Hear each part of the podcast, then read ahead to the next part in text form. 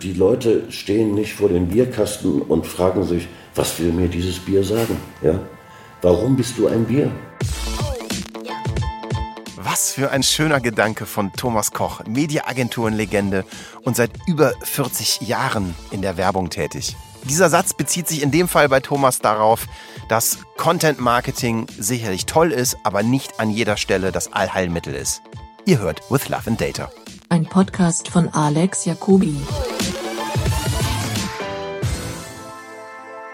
Vielleicht erstmal definieren, was ist das? Alle, ich meine, jeder meint was anderes. Die einen be beschreiben damit die automatisierte Segmentierung. Andere viel genaueres Targeting, also 1 zu 1 Targeting. Und wiederum andere eigentlich das DCO, also dieses dynamische Austauschen der Botschaften an sich. Ja, das ist, das ist Programmatic Creative. Ja. ja. Das ist wieder ein anderes Feld. Ähm, es, gibt, es gibt eine ganz einfache Form von, von, von Programmatic. Das ist die, die, die mir meine, meine Selektions- und, und Abwicklungsarbeit vereinfacht. Ja. Äh, in unserem Bereich ist es zum Beispiel so, wir haben 120.000 digitale Screens in Deutschland. Ja. Oh, da, da, musst du gleich noch zu kommen, zu erzählen, was ihr gerade macht. Ähm, und jetzt will ich aber in Süddeutschland entlang der Autobahnen werben zu einer bestimmten Uhrzeit, aber nur wenn die Sonne scheint. Okay. Ja? Ähm, das kann ich heute als Briefing an die, an die, an die Anbieter geben und dann fangen die an zu friemeln. Ja? Mhm. Und äh, das wird auch nicht ganz hundertprozentig klappen, ähm, weil das alles händisch gemacht werden muss. Ne? Ähm, da muss also auch jemand nach dem Wetter gucken und dann einen Schalter kippen. Ne? Mhm. Das kann ja nur schief gehen. Ne? Programmatic bedeutet, dass ich das als, als der Maschine vorgebe. Mhm. Ja? Die Maschine weiß, wann die Sonne scheint. Sie weiß, sie kennt die Uhrzeit und sie weiß, in, welchem, in welcher Geolocation äh, sich der, der Screen befindet. Und dann spreche ich automatisch nur diese Screens an. Ja? Das ist die einfache Form von Programmatic. Mhm. Das ist nichts anderes als eine Erleichterung meiner, meiner, meiner Abwicklung. Äh, komplizierter wird das, wenn ich zum Beispiel über Mobile Tracking jemanden identifiziere, der an meiner Fläche vorbeikommt. Geht das? Das geht, das, es wird damit experimentiert im Augenblick. Äh, ich weiß, der interessiert sich für Fußball, weil ich kenne die Inhalte auf seinem Handy E-Privacy bewahre, ja. wird ja in Zukunft dann eigentlich gar nicht mehr gehen. Und äh, in dem Augenblick, wo, an der meine, wo, der, wo dieser Mensch an meiner Fläche vorbeikommt, strahle ich auf dem Screen ein Angebot aus für Fußballtrikots äh, 20% billiger, gleich nebenan im Geschäft. Ja. Das ist dann hochgradig Programmatic. Das heißt, das ist das Targeting inbegriffen. Ich suche einzelne Personen, hm? die zu meiner Kampagne passen. Aber jetzt stell dir mal vor, du hast das Spotify-Profil und kannst in Echtzeit im Creative noch, also angenommen, da würde eine Musik laufen, die Musik austauschen. Ja. Und, oder Nichts leichter als das. Ne? Was mich aber noch viel wenn, mehr wenn die Maschine es übernimmt. Was, was, mich viel mehr interessiert, ist dann auch nicht einfach nur die Musik austauschen, sondern meine Vision ist, dass mhm. man es schafft, die Targeting-Daten, die man hat, so zu übersetzen, dass man lernt, dass man diesen Menschen für dieselbe Emotion anders ansprechen muss als den Menschen. Ja. Und ich glaube, das wird, das wird spannend. So, und dann nehmen wir noch die, die, die, Gesichtserkennung dazu, die mir verrät, ob der Mensch gerade gut gelaunt ist oder nicht. Mhm. Weil, du hast in dem Display eine kleine Kamera? Äh, weil gut gelaunte Menschen müssen anders mit Musik, aber auch mit Botschaften angesprochen ja. werden als schlecht gelaunte. Mhm. Ja. Ähm, Bedeutet, du musst natürlich in der Hinterhand, und das ist dann Programmatic Creative, eine ganze Batterie von, von, von Creatives haben, die je nachdem dann ausgestrahlt werden. Oder die speziell zusammengebaut werden in der Sekunde. Oder die vom System zusammengebaut werden. Jetzt erzähl mal, was geht schon? Also dieses Digital Out of Home ist ja genau euer Spezialgebiet, wenn ich das richtig sehe. Was von dieser Vision geht heute und was wird bald gehen?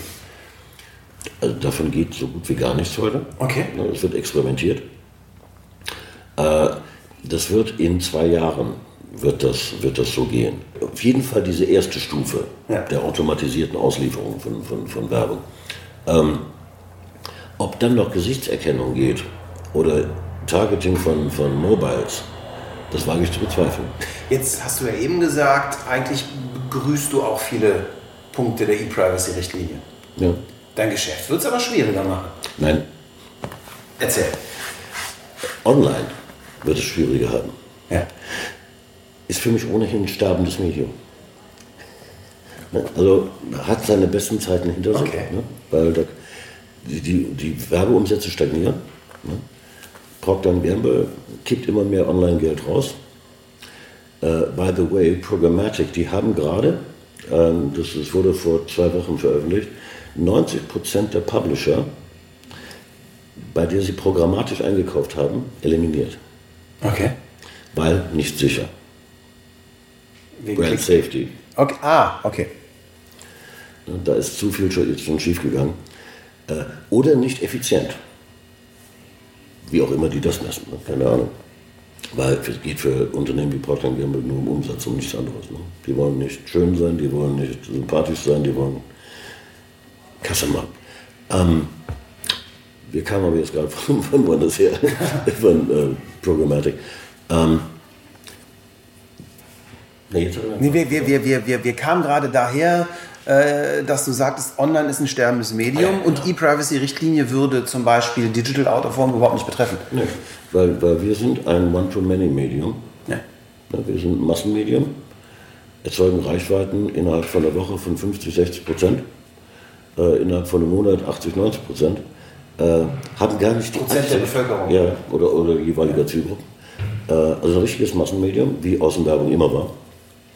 Äh, und haben eigentlich gar nicht die Absicht, eine einzelne Person zu erreichen. Man muss, das Medium muss aufpassen, sich richtig zu positionieren. Ja? Äh, online ist kein One-to-Many-Medium. Das spielt alle Vorzüge, die es hat, One-to-One aus. Ja? Ich bin prospektiver Mercedes-Käufer. Äh, ich gehe auf die, auf die Website von Mercedes, ich, guck, ich klicke auf Werbung, ich gehe in den Showroom, ich äh, konfiguriere mir ein Auto und die tracken meine Customer Journey. Genial. Äh, das kann kein das kann Print nicht, das kann Fernsehen nicht, das, das ist online. Da spielt es seine Stärken aus. One-to-One. So. Begebe ich mich in diese One-to-One-Ecke, wo ich gar nicht hingehöre, weil ich ein Massenmedium bin, aber ne, gibt Anbieter im Markt, die versuchen das, äh, trete ich in Wettbewerb zu Online. Zu Display, zu Search, zu allem, was da funktioniert. Ja. Ähm, das wäre dumm. Ne? Digital Out of Home muss seinen eigenen Weg finden. Und das ist tatsächlich im Bereich der Massenmedien, Massenmedien, was online auch nicht ist. ne? Das ist einfach nicht seine Stärke.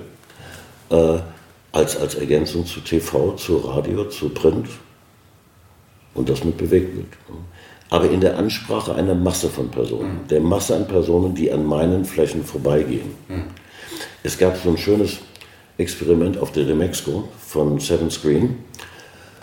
Äh, die haben Ges Gesichtserkennung äh, präsentieren wollen, äh, baten also die Leute, sich vor den Screen zu stellen und der Screen guckte dann, habe ich gerade mehr Frauen oder mehr Männer davor und schalteten dann entsprechend Werbung für ein Sch- Frauenshampoo oder irgendwas für Männer. Ähm, tolles Experiment. Wann steht ein Pulk von Menschen vor einer digitalen Außenfläche? Nie. Ja. Okay, verstehe ich.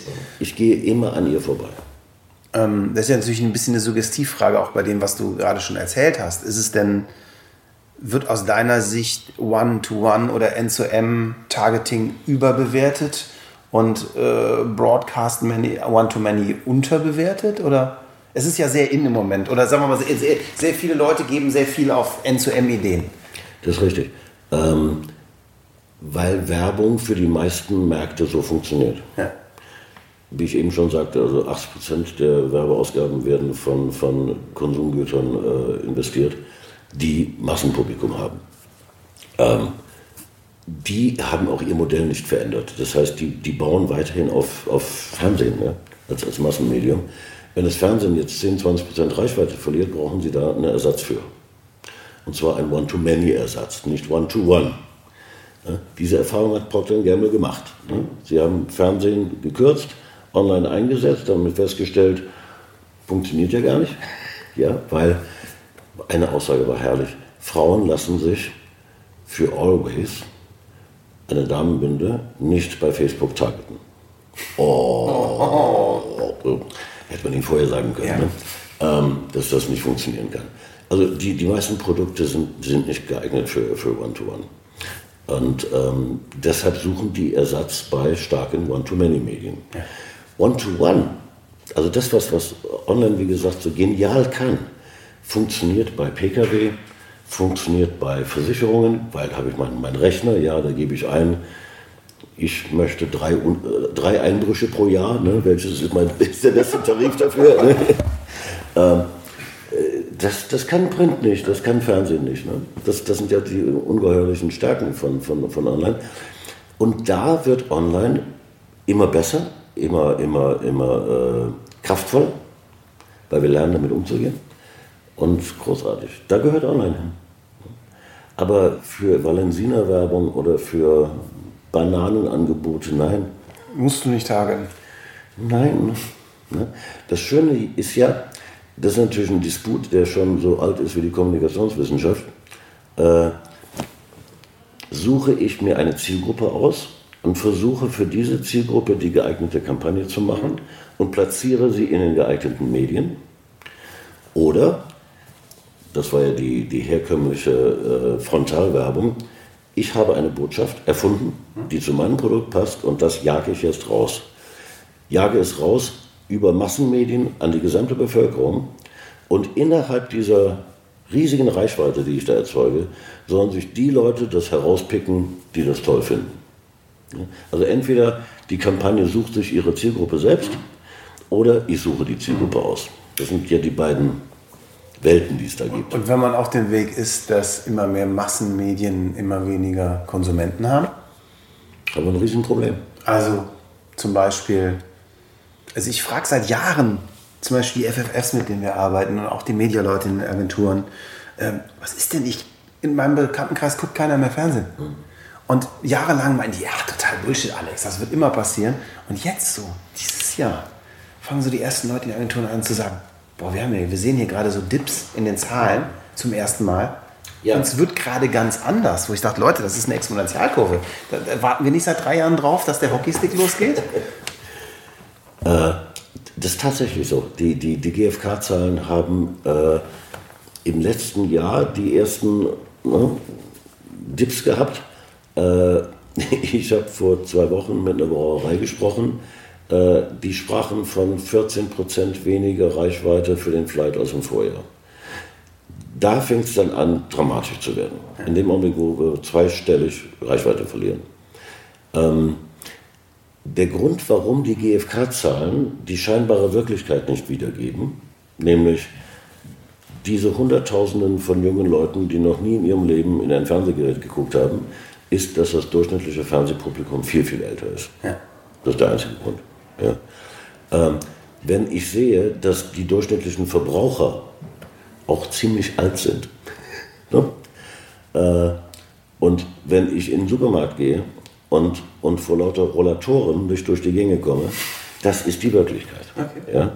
Ähm, wir haben ein Durchschnittsalter in Deutschland, das geht auf die, das hat die, liegt bei 50 inzwischen.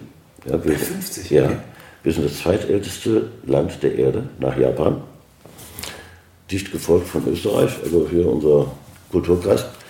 Ähm, Florida ist genauso alt wie wir, ne, also der, der Beamten, der, der, der, Quatsch, der Seniorenstaat der, der USA ist genauso alt wie wir. Das ist die Wirklichkeit. Und deshalb halten wir das auch noch eine Weile aus. Weil diese, diese vermeintliche Kernzielgruppe oder, oder, oder ähm, äh, wirksame Zielgruppe 1449, ne, die existiert ja in der Wirklichkeit kaum. Okay. Äh, Und es werden immer weniger. ne? Jedes Jahr haben wir Millionen weniger dieser Zielgruppe.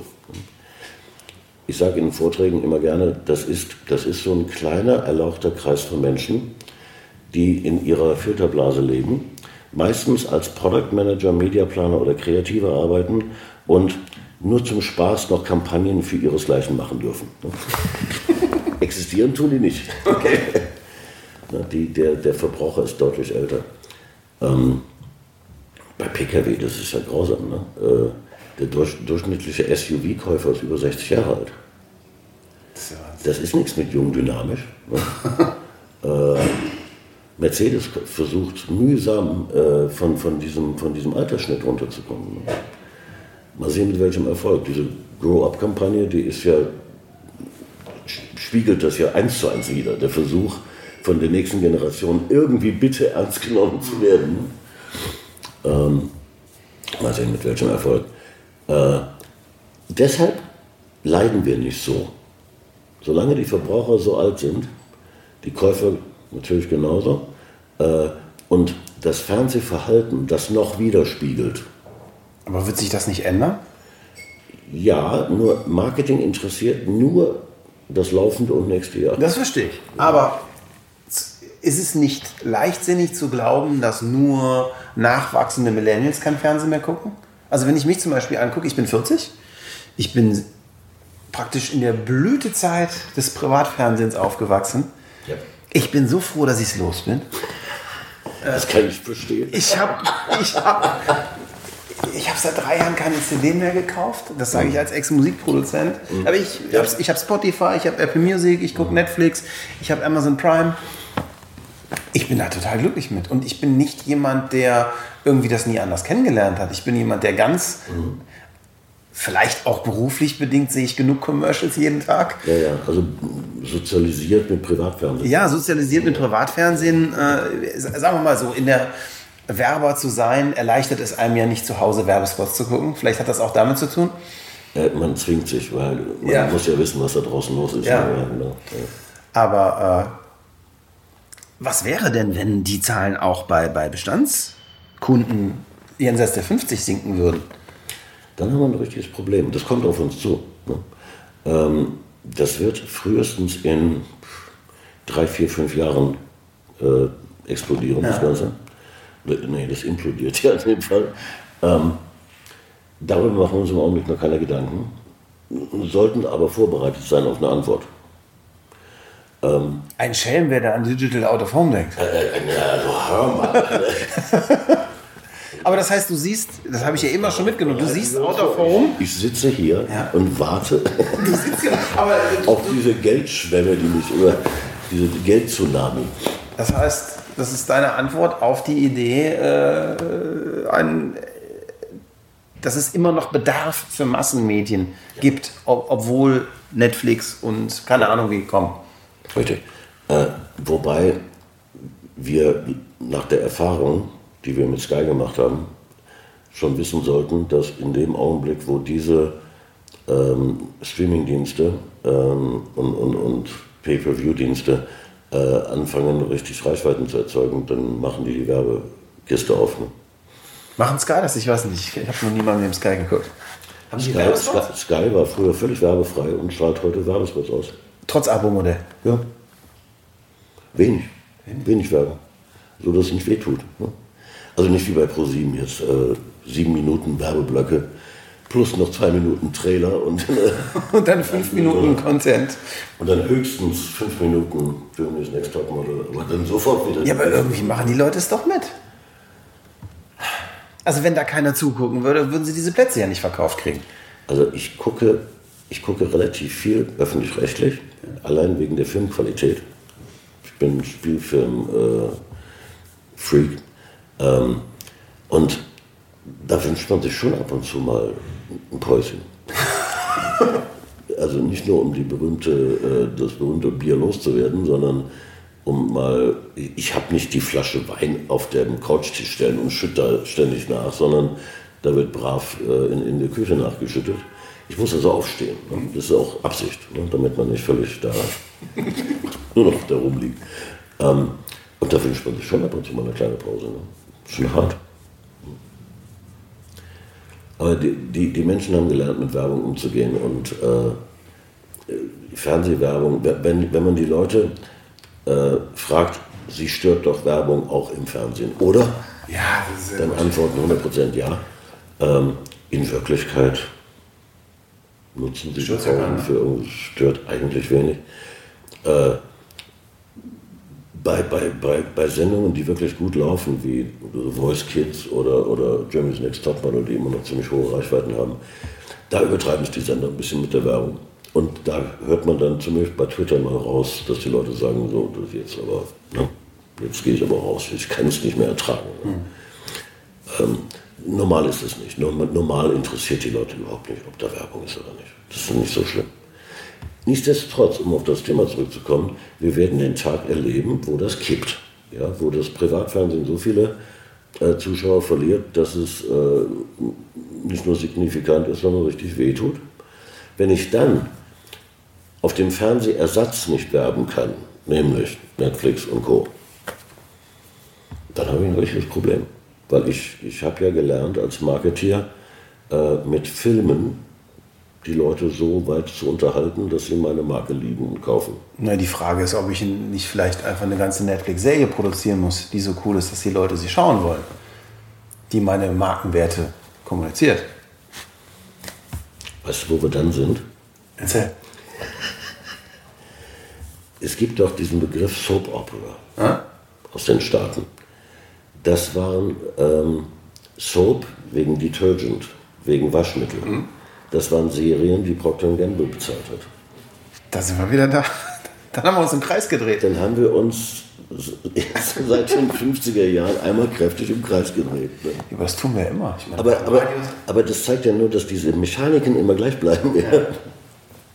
Dann brauchen wir nur in der Vergangenheit nach den Lösungen für die Zukunft zu gucken. So, Zeit für einen Break. Und wie in jedem guten Podcast gibt es hier bei uns auch heute unseren Werbepartner. Und Werbepartner dieser Episode ist sonarbird.io, geschrieben sonarbird.io. Sonarbird ist die einfachste Möglichkeit, mit deiner Stimme ein Voice Briefing aufzunehmen und es auf Voice-Assistenten wie Amazon Alexa, Google Home oder aber auch als Podcast zu veröffentlichen. Du musst einfach nur deinen Laptop aufklappen, dein Briefing aufnehmen und auf Publish drücken. So einfach ist das. Also, wenn du wie wir der Meinung bist, dass Voice das nächste Internet ist, dann geh zu sonarbird.io, hol dir deinen Account und fang morgen mit deinem Flash Briefing an. Weiter geht's mit dem Podcast.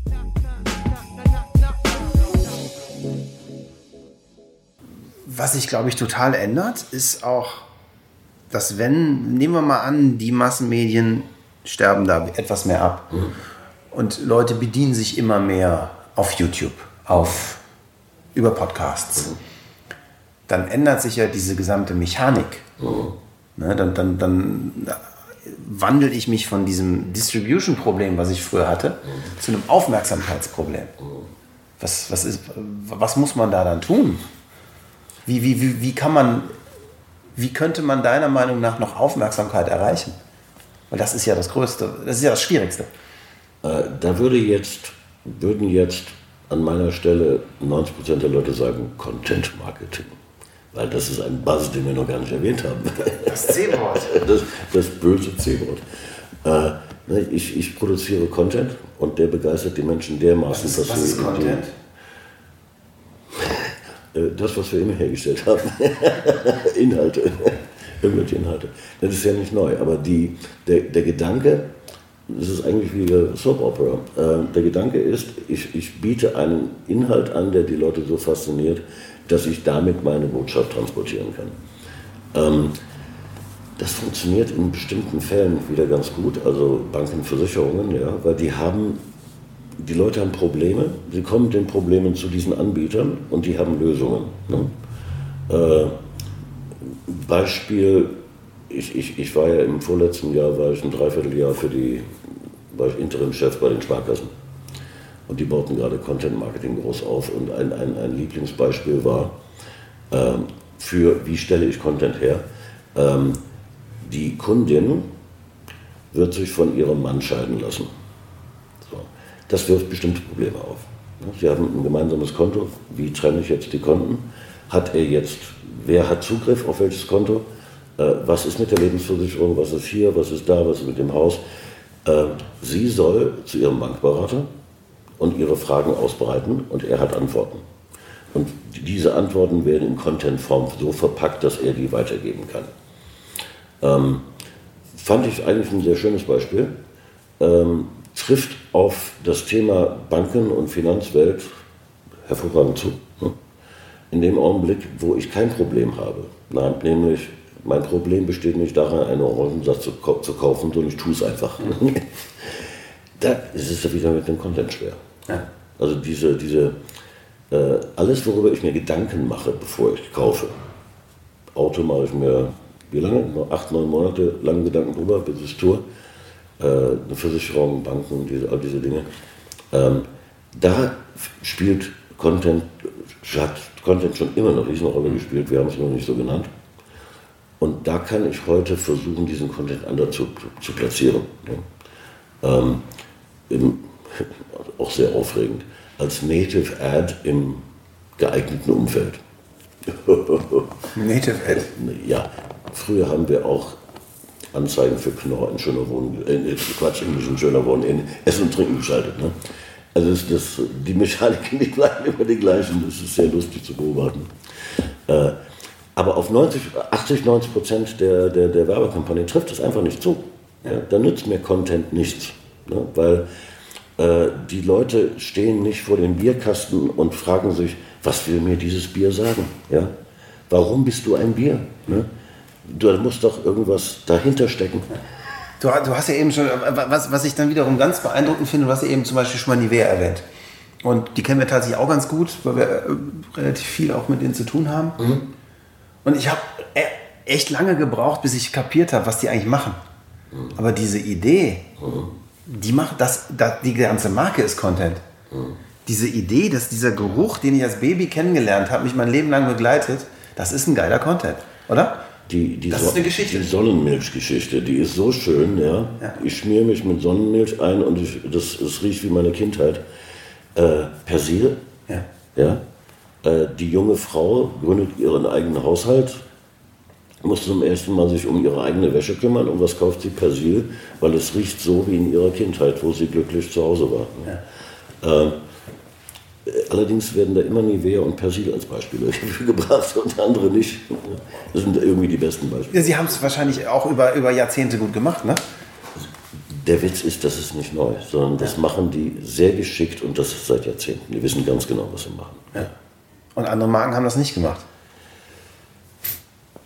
Äh, das war der Vorsprung, den, den sie hatten und den retten sie hinüber.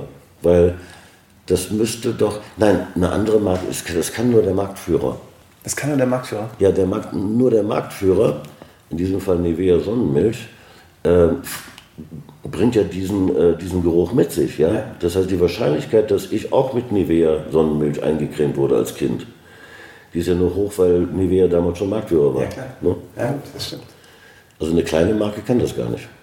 Aber das heißt, im Umkehrschluss für alles, was FMCG ist, wird der Sale in den ersten drei Lebensjahren entschieden. Das würde das Marketing auf den Kopf stellen, ja, weil dann hätten wir eine neue Zielgruppe. Weil dann könnte man ja, also wenn, wenn, wir, wenn wir den Gedanken mal zu Ende gehen, dann wirst du in deinen ersten drei Lebensjahren geprimed äh, für den äh, Signature-Duft, der dich den Rest deines Lebens begleitet. Ja, äh, setzt das fort. Äh, PKW ist ja immer für alles ein gutes Beispiel.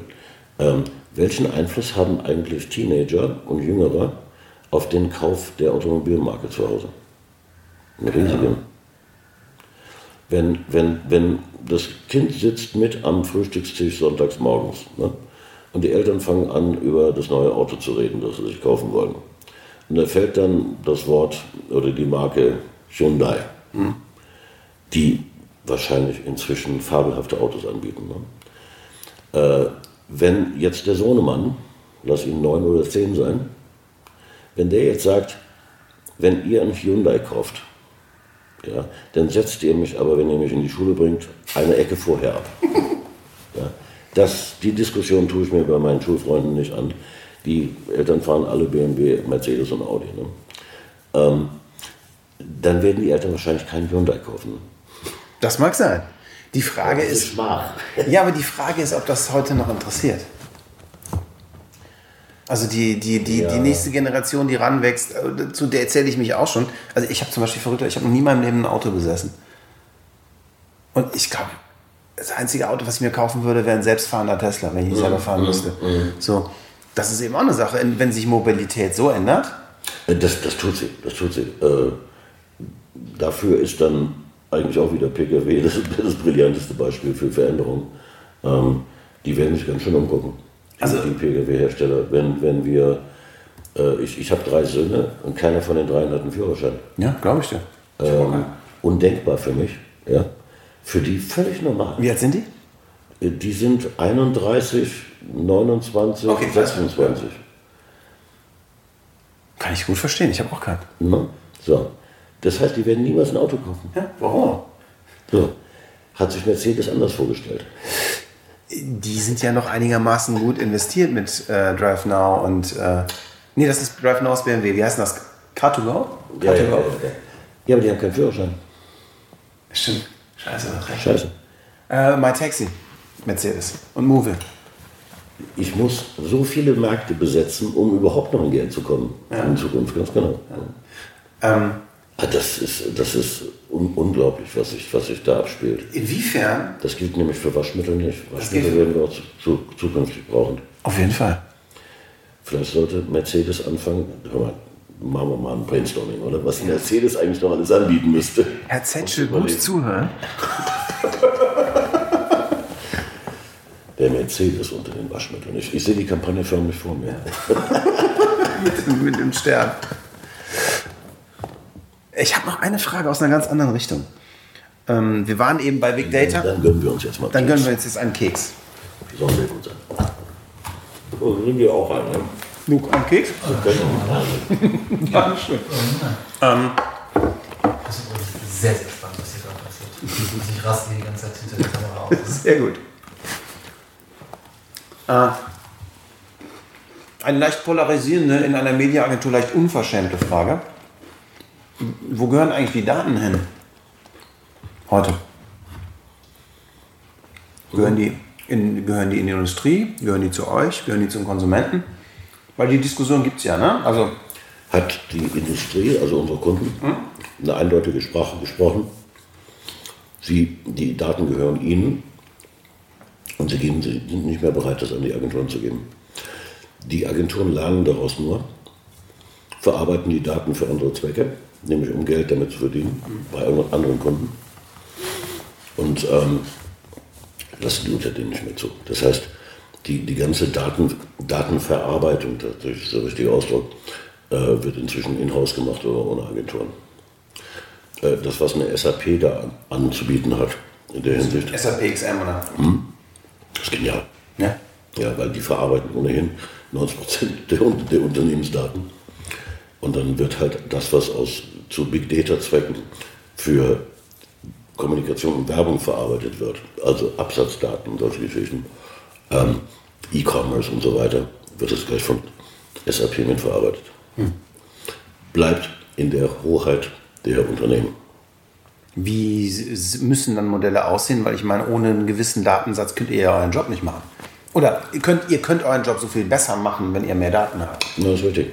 Ähm, dann werden die Unternehmen uns einen Auszug ihrer Daten geben, die dafür notwendig sind, und die dann zurückfordern. Und zwar so, dass die Agentur sie nicht für eigene Zwecke speichern darf. Oder werden Agenturen oder werden Unternehmen anfangen, Media selber zu machen? Ja. Unter den Umständen ist. Du, du sprichst mit einer sterbenden Spezies Ich hier. spreche mit einer sterbenden Spezies.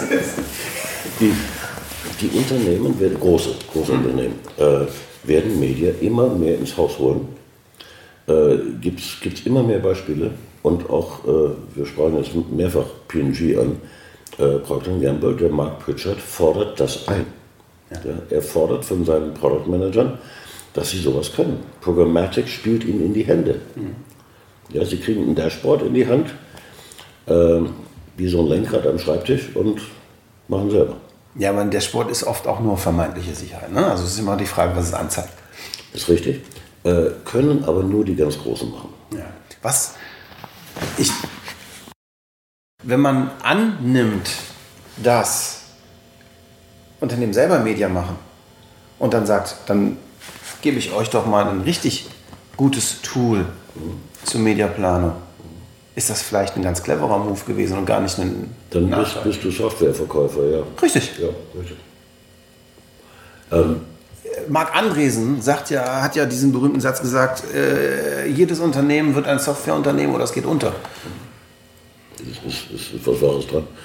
Ähm, die, die Mittel, die ich in die Hand nehmen muss, um Media in Zukunft selber zu machen. Das ist überschaubar. Die, die Software wird immer besser. Äh, da die Agenturen ihren Kunden diese Software nicht geben, holen sie die von Blackwood 7, von SAP, von bei McKinsey, äh, Deloitte, äh, äh, IBM ist in den Markt eingestiegen, alle. Wie bitte? ähm, das ist der Fehler, den die Mediaagenturen machen. Sie, sie, sie weiten ihr Geschäftsmodell nicht so aus, dass ihr Modell künftig noch äh, verwertet werden kann. Wo siehst du die Zukunft der Mediaagenturen, wenn, man, wenn das immer so weitergeht? Wo wird der Platz der Mediaagenturen sein, wenn die großen Firmen immer mehr sich selber reinholen? Weil das ist ja nicht nur bei den Mediaagenturen so. Es ist ja so, die Deloitte kaufen Kreativagenturen, weil sie sagen, ach, wir surfen durch die Gesellschaften, das blöde, das, das, das blöde Creative kriegen wir schon hin. Äh, die Industrie sagt, unsere Marketingabteilung macht jetzt die Creative selber. Die Agenturen sagen, ach so, die Filmproduktion und äh, das machen wir jetzt aber ab jetzt auch alles in-house. Wie mischt sich das? Wie mischt sich das aus Sicht einer Mediaagentur? Das, was die Mediaagentur in der Vergangenheit angeboten hat, waren zwei Dinge. Das eine war Mediaplanung und Beratung, Beratung und Planung. Das andere war Abwicklung. Die komplette Abwicklung verliert sie im Laufe der Zeit an Wettbewerber, die entweder schon erkennbar sind oder an die Kunden direkt. Damit ist kein Geld mehr zu, verdienen. Äh, damit wird das gesamte Geschäftsmodell der Mediaagentur in Frage gestellt, weil sie ihr ganzes Geld ausschließlich mit Einkauf verdient haben. Ähm, was bleibt, ist die Beratung. So. Wenn, wenn Sie in der Lage wären, den Kunden bei seiner Kommunikation so zu beraten, dass das ein Honorar wert wäre, diese teuren Leute zu bezahlen in der Agentur, die das können, dann würde ein Geschäftsmodell daraus werden. Da sie Beratung aber niemals verkauft haben, sondern immer mit dem Einkaufssalär untergeschoben haben, sind sie am Ende. Man, man könnte sich ein Szenario vorstellen, wo es überhaupt keine Mediaagentur mehr gibt. Und jetzt haben wir so lustig uns einmal im Kreis gedreht und sind beim Anfang unseres Gesprächs angekommen. Change Management. Ja. Weil genau, genau vor diesem Gedanken stand ich vor zwei Jahren. Mhm. Ich habe, mhm. äh, ich war vor zwei Jahren in Berlin auf der Singularity University. Das ist so, so Ray Kurzweil und so halb Sekte, halb Uni aus Silicon Valley. Und wie gesagt, wir betreiben eine ziemlich äh, große Sprecheragentur. Keine Ahnung wie groß, aber wahrscheinlich eine der drei größten in Europa. Ne, mit so 5000 Castings im Jahr. Ja. Und ich kam da zurück und dachte so, scheiße, du bist im Arsch in fünf Jahren ist Text-to-Speech so gut, dass keiner mehr einen Sprecher braucht. Mhm. Und seit zwei Jahren tun wir nichts anderes, als uns die Gedanken zu machen. Und mittlerweile haben wir es auch gefunden. Äh, wie können wir existieren oder was ist eigentlich der Wert dessen, was wir tun, wenn die Telefonnummer des Sprechers oder auch die Aufnahme selber nichts mehr wert ist? Und dann landen wir bei Change Management. Und dann landen wir bei so verrückten Sachen wie, dass auf einmal ein großer Konzern mit einem hierarchisch und auch noch monetär incentivierten Mittelmanagement sehr schwer haben wird, sich zu ändern. Mhm. Mhm. Aber nachvollziehbar. Und der, der, die Parallele sehe ich an folgender Stelle. Wenn die Maschine spricht, mhm. muss ja jemand da sein, der ihr sagt, wie sie sprechen soll. Danke, das ist mein Business. So, das ist bei uns genauso. Ähm, wenn die Maschine besser einkaufen kann als ich, muss ich aber, brauche ich sehr intelligente Leute, die der Maschine sagen, was sie einkaufen sollen. Ja. Äh, und je mehr die Flut an Medien zunimmt, desto unübersichtlicher wird das Ganze. Ja. Ja.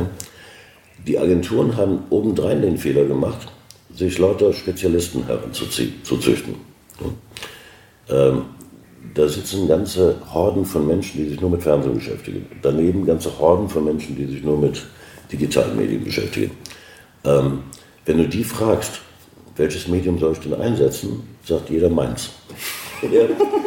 Beratung null. Ja. Äh, das heißt, wir brauchen Generalisten, der das Ganze, wir sagen ja immer so gerne, orchestrieren kann. Ich liebe diesen Ausdruck. Ne? Dirigieren oder orchestrieren. Ich möchte aber lieber der Dirigent sein und nicht das Orchester. Okay. Ähm, diese Leute brauchen wir. Die werden sehr wertvoll die werden auch gut bezahlt und die haben die Agenturen nicht.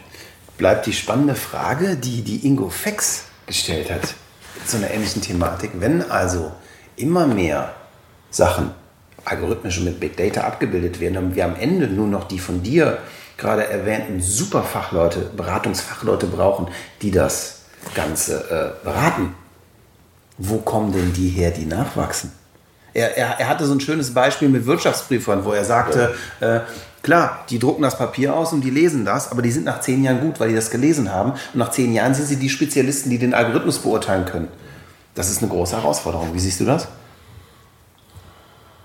Wo kommen die Spezialisten her, wenn, der, wenn es eben nicht mehr das Spezialwissen zu erlernen gibt? Ähm, wenn die Spezialisten so gut bezahlt werden, Ja. wie das nötig wäre, Ja? um die losmarschieren zu lassen, dann werden sich sehr, sehr viele darum bemühen, äh, darum bemühen ausgebildet zu werden. Okay, aber der, der Weg der Ausbildung wird sich ändern. Der, der wird sich ändern und es werden natürlich deutlich weniger Menschen gebraucht. Ja. Und der Rest?